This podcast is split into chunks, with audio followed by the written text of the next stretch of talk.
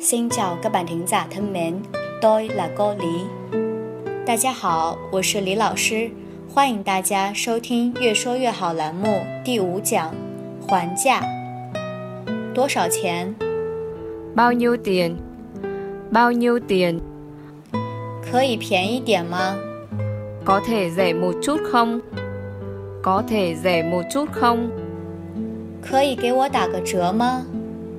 Tôi có được chiếc khấu không? Tôi có được chiếc khấu không?